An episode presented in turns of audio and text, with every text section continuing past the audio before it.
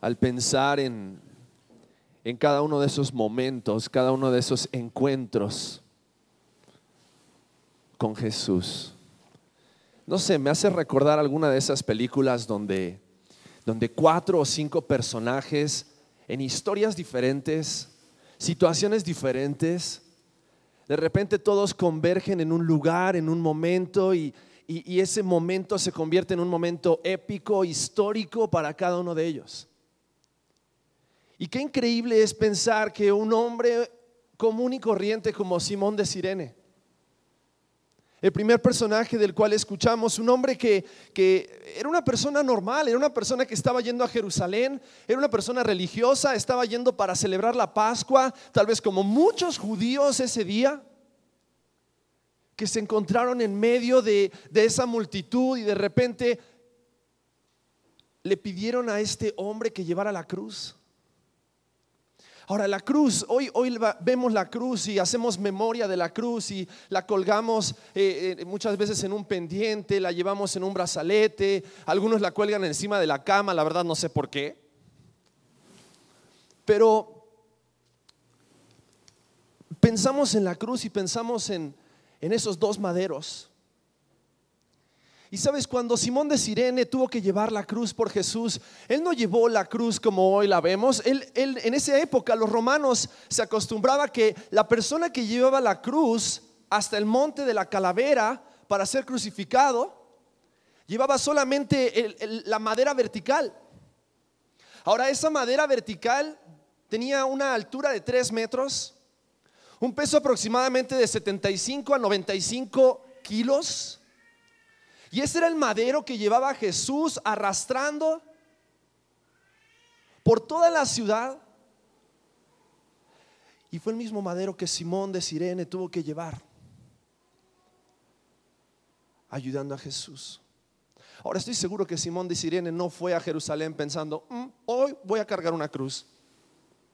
Hoy me voy a encontrar en Jerusalén llevando la cruz por Jesús.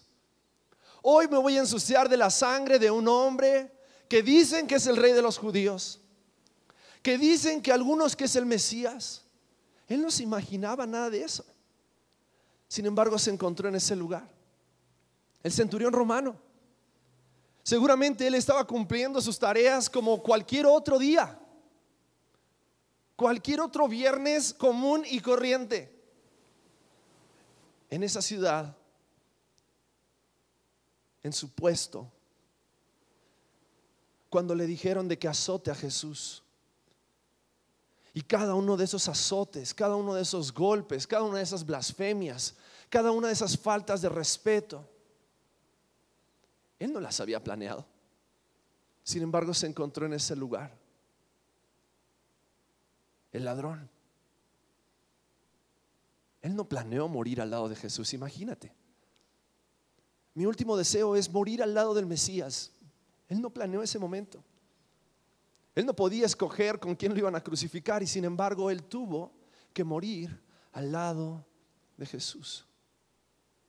Tres personas que sus historias convergen en un lugar, la cruz de Jesucristo. Tres personas comunes y corrientes que no se conocían entre sí, que nunca habían hablado, que nunca habían compartido ningún momento, pero a partir de ese momento iban a compartir una memoria iban a compartir un recuerdo. El momento en que Cristo Jesús fue crucificado. El momento que Cristo Jesús fue humillado. Fue levantado en esa cruz. Sabes, el propósito de la cruz era dar testimonio. Dar testimonio de lo que no se debe hacer. La persona era levantada tres metros por encima de todas las demás personas para que todos los que estaban alrededor vieran y tomaran ejemplo de ese hombre que estaba siendo crucificado y nunca hicieran lo que ese hombre había hecho, porque si no iban a tener el mismo destino. Por eso la persona era humillada, era desvestida, era clavada. La cruz era un instrumento de tortura, de humillación, de juicio. Era un lugar donde las personas iban a morir. Era un lugar donde las personas eran levantadas todos los que estaban alrededor tomaran ejemplo de lo que no debían hacer. Pero es increíble que de ese momento de humillación, de juicio, de destrucción, Dios hiciera un momento de reconciliación, un momento de paz, en un momento de tanto dolor, en un momento de tanto enojo, en un momento de tanta blasfemia, Dios hiciera de ese momento el momento que marcara la historia. Porque Simón de Sirene fue a ofrecer un sacrificio seguramente a Jerusalén durante la Pascua. Pero ese día se iba a ofrecer el sacrificio perfecto de Cristo Jesús en la cruz. Para que a partir de ese día nunca más se tuviese que ofrecer sacrificio en el templo. Sino que por medio del sacrificio de Cristo Jesús, todos los pecados puedan ser perdonados. Quiero leerte un pasaje que está en Colosenses capítulo 1, versículo 17. Y este pasaje habla acerca de Jesús. Habla acerca de ese Hijo de Dios del cual estamos hablando, del cual hoy te queremos dar testimonio, del cual hoy queremos contarte. Porque no sé si es la primera vez o la quinta vez o la décima vez o vienes desde hace años a una iglesia cristiana. Pero este es el mensaje central acerca de nuestra fe. Colosenses capítulo 1 versículo 17 dice, Él Jesús es antes de todas las cosas y todas las cosas en Él subsisten. Y Él es la cabeza del cuerpo, que es la iglesia, el que es el principio, el primogénito entre los muertos, para que en todo tenga la preeminencia. Por cuanto agradó al Padre que en Él habitase toda plenitud. Versículo 20. Y por medio de Él reconciliar consigo todas las cosas. Así las que están en la tierra como las que están en los cielos, haciendo la paz mediante la sangre de su cruz. Y a vosotros también, que erais en otro tiempo extraños y enemigos en vuestra mente, haciendo malas obras, ahora os ha reconciliado en su cuerpo de carne por medio de la muerte para presentaros santos y sin mancha e irreprensibles delante de Él. ¿Sabes esta palabra reconciliar? Es la obra que hace una persona en conciliar dos partes. Dos partes que están en enemistad, dos partes que están en discordia. Es un término legal que se utiliza y algunos abogados que se especializan en conciliación y arbitraje, que se especializan en, en, lograr llegar a un acuerdo entre las dos partes que están en una pelea, entre dos partes que están en una enemistad, tal vez porque uno o el otro hizo algo en contra de lo que habían acordado. Y dice que Jesús vino a reconciliar, Él vino a conciliar el cielo y la tierra, Él vino a conciliar a Dios y al hombre. Porque el hombre, tú y yo, estábamos, dice aquí la palabra, en enemistad con Dios. Éramos enemigos de Dios a causa de nuestro pecado. Somos enemigos de Dios a causa de nuestro pecado. Porque Dios desde el principio le dijo a Adán y Eva, no coman de ese fruto. ¿Y qué hizo Adán y Eva? Comieron del fruto. Y no era de cualquier árbol, era del árbol que Dios les había dicho, de ese único árbol, coman de lo que quieran, calabazas, zanahorias, papaya, pero del árbol del bien y del mal, de ese no coman. Porque si comen de ese fruto, de cierto morirán. Y la serpiente fue muy astuta. Porque Satanás les dijo en ese momento, no morirán, sino que serán iguales a Dios. Y a partir de ese momento que el hombre, el ser humano, pecó en contra de Dios, desobedeció a Dios, comenzó una etapa de enemistad con Dios. Porque si bien Dios desde un comienzo quería ser amigo del hombre y caminaba con el hombre en ese huerto y hablaba con Adán y disfrutaban del tiempo juntos a causa de su desobediencia, el hombre se hizo enemigo de Dios. Y sabes, a causa de nuestro pecado, porque todos hemos pecado, porque no hay justo ni aun uno, todos somos enemigos de Dios. Todos hemos ido en contra de Dios. Y sabes, no hay obra buena, no hay sacrificio suficiente, no hay manda. En estos días tantas personas se flagelan Van y hacen sacrificios, ofrecen tributos, ofrecen ofrendas con tal de ver si sus pecados pueden llegar a ser perdonados. No hay nada, nada que tú y yo podamos hacer que sea suficiente. No hay nada que tú y yo podamos ofrecer que sea suficiente para que nuestros pecados sean perdonados. Por eso vino Cristo Jesús hace más de dos mil años atrás. Llevó esa cruz. Fue herido por nuestras rebeliones, dice la palabra de Dios. Y cargó en esa cruz, dice la palabra, el pecado de todos nosotros. Porque alguien debía morir. Los dos ladrones a la izquierda y a la derecha de Jesús, uno se burlaba el otro reconoció quién era Jesús y puso su fe en Jesucristo. Pero cada uno de ellos merecía estar en esa cruz. Y sabes que en esa tercer cruz merecíamos estar tú y yo. Porque nosotros hemos pecado, pero Jesús nunca pecó. Él no merecía morir en esa cruz. Pero por su gracia, y gracia es un regalo no merecido, por su misericordia, Misericordia es dar algo en lugar de dar el, merecido, en lugar de dar el juicio necesario. Dar un favor y perdonar. Jesucristo cargó en su cuerpo cada uno de nuestros pecados. Fue clavado en sus manos, en sus pies, una corona de espinas fue puesta en su cabeza. Y a través de su sangre derramada en la cruz, nuestros pecados hoy pueden ser perdonados. Sabes, el, el, ladrón que estaba en la cruz no tuvo tiempo de hacer buenas obras. No tuvo tiempo de ir a una iglesia y profesar una religión. Lo único que él hizo fue poner su fe en Cristo Jesús. Y a causa de poner su fe en Cristo Jesús, Jesús mismo le dijo, hoy estarás conmigo en el paraíso. Porque Jesús hizo todo. Jesús entregó todo.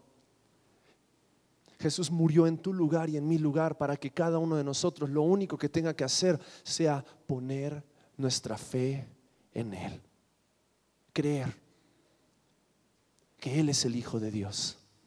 Creer que Él cargó en la cruz cada uno de nuestros pecados, derramó su sangre para que seamos salvos, para que seamos perdonados para que podamos recibir de nuevo esa comunión con Dios, ya no ser más enemigos de Dios, sino poder ser amigos de Dios. Y ya no merecer la condenación eterna, el infierno, sino merecer por su gracia y su misericordia el cielo, estar en el paraíso para siempre con Él. Ahora, para terminar, cuenta la historia Rufo, uno de los hijos de este Simón de Sirene, se convirtió en uno de los líderes de la iglesia. Tanto que mismo Pablo en la carta a los romanos menciona a Rufo y a su madre como personas muy queridas. Mira el impacto que tuvo el encuentro de Simón de Sirene con Jesús. El impacto que tuvo haber sido testigo de esa cruz, testigo de esa muerte. Pero qué bueno saber que Jesucristo no solamente murió. Y hoy es domingo de resurrección. celebramos que Cristo no se quedó en esa cruz, no se quedó en esa tumba, sino que al tercer día resucitó. Y porque Él resucitó, hoy podemos tener la esperanza y la fe de que todo aquel que pone su fe en Cristo Jesús, todo aquel que con su boca declara que Jesús es el Hijo de Dios, será salvo recibirá el perdón de sus pecados, tendrá la vida eterna. Y eso es lo que Dios hoy quiere que tú disfrutes. Sabes, un día, así como el ladrón de la cruz, así como Simón de Sirene, así como este centurión, tuve la oportunidad de encontrarme con este mensaje de la cruz y ser testigo de, de lo que la cruz de Cristo puede hacer. Perdonar nuestros pecados, reconciliarnos con Dios, darnos esperanza de vida eterna. Y hoy puede ser tu día. Hoy puede ser el día en el cual tú hoy, hoy, no mañana, hoy, porque mañana no sabemos qué será de nuestras vidas, pero hoy hoy seas testigo de lo que la cruz de Cristo quiere hacer y puede hacer en tu corazón. Quiero invitarte a que cierres tus ojos ahí donde estás.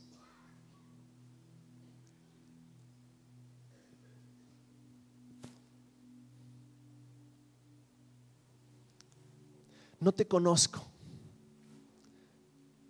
pero Dios sí te conoce.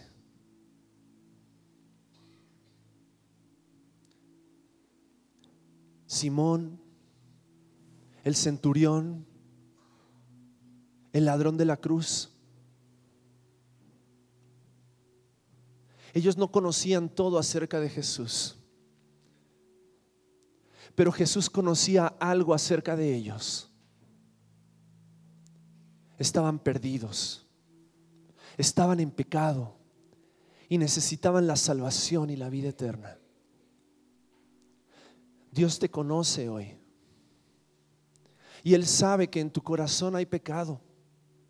Él sabe que estás lejos de Él y aunque lo busques, y aunque busques a través de una religión, y aunque intentes llegar a Dios a través de tus formas, no hay nada, nada, nada, nada que sea suficiente más que la cruz de Cristo. lo único que tienes que hacer hoy es reconocer. Así como el centurión hizo y así como yo hice un día. Reconocer y decir, verdaderamente Jesús es el Hijo de Dios. Ahí donde estás, si nunca antes has puesto tu fe en Cristo como tu Salvador personal, ahí donde estás, en el silencio de tu corazón, ¿por qué no le dices, dile Dios, reconozco que he pecado y que por mis pecados Cristo vino a morir en esa cruz, derramó su sangre para que yo pudiese disfrutar de su perdón, de esa reconciliación. Perdóname Dios, límpiame con la sangre preciosa de Jesucristo. Dame la salvación. Dame la vida eterna. Creo que Jesús murió y resucitó para darme vida.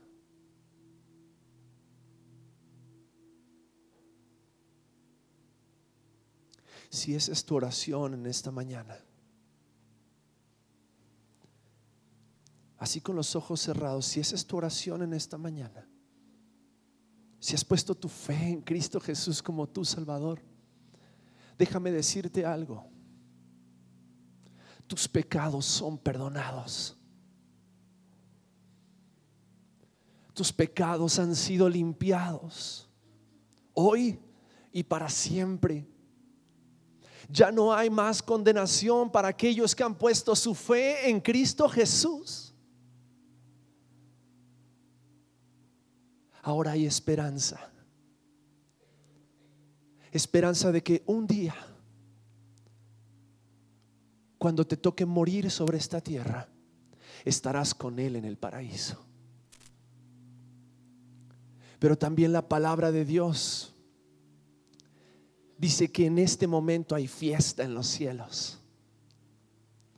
Hay fiesta en los cielos por cada pecador que se arrepiente, por cada pecador que pone su fe en Cristo Jesús. Pero sabes, como iglesia de Cristo, también queremos hacer fiesta. Queremos hacer fiesta por cada uno de aquellos que han puesto su fe en Cristo Jesús. Cada uno de aquellos que han puesto su fe y han dicho, Jesús, hoy sálvame, perdóname. Queremos celebrar contigo hoy que tus pecados han sido perdonados. Por eso te voy a pedir algo muy especial. Si tú hoy has decidido poner tu fe en Cristo Jesús, quiero invitarte a que hagas algo muy valiente. Quiero invitarte a que te pongas de pie y lo hagas en este momento. Alguien así. Gracias a Dios. ¿Alguien más? Que hoy puso su fe en Cristo. Amén. Gracias a Dios. Gracias a Dios. Gracias a Dios. Gracias a Dios. ¿Alguien más? Gracias a Dios. Gracias a Dios. Ahora quiero hacer algo más especial todavía. A la cuenta de tres, vamos a abrir nuestros ojos y vamos a darle un fuerte aplauso a cada una de estas personas. Uno, dos, tres. Un fuerte aplauso. Un fuerte aplauso. Y vamos a ponernos de pie y vamos a seguir alabando al Señor. Porque Cristo está vivo. Y porque Él reina para siempre y su gloria es eterna. Amén.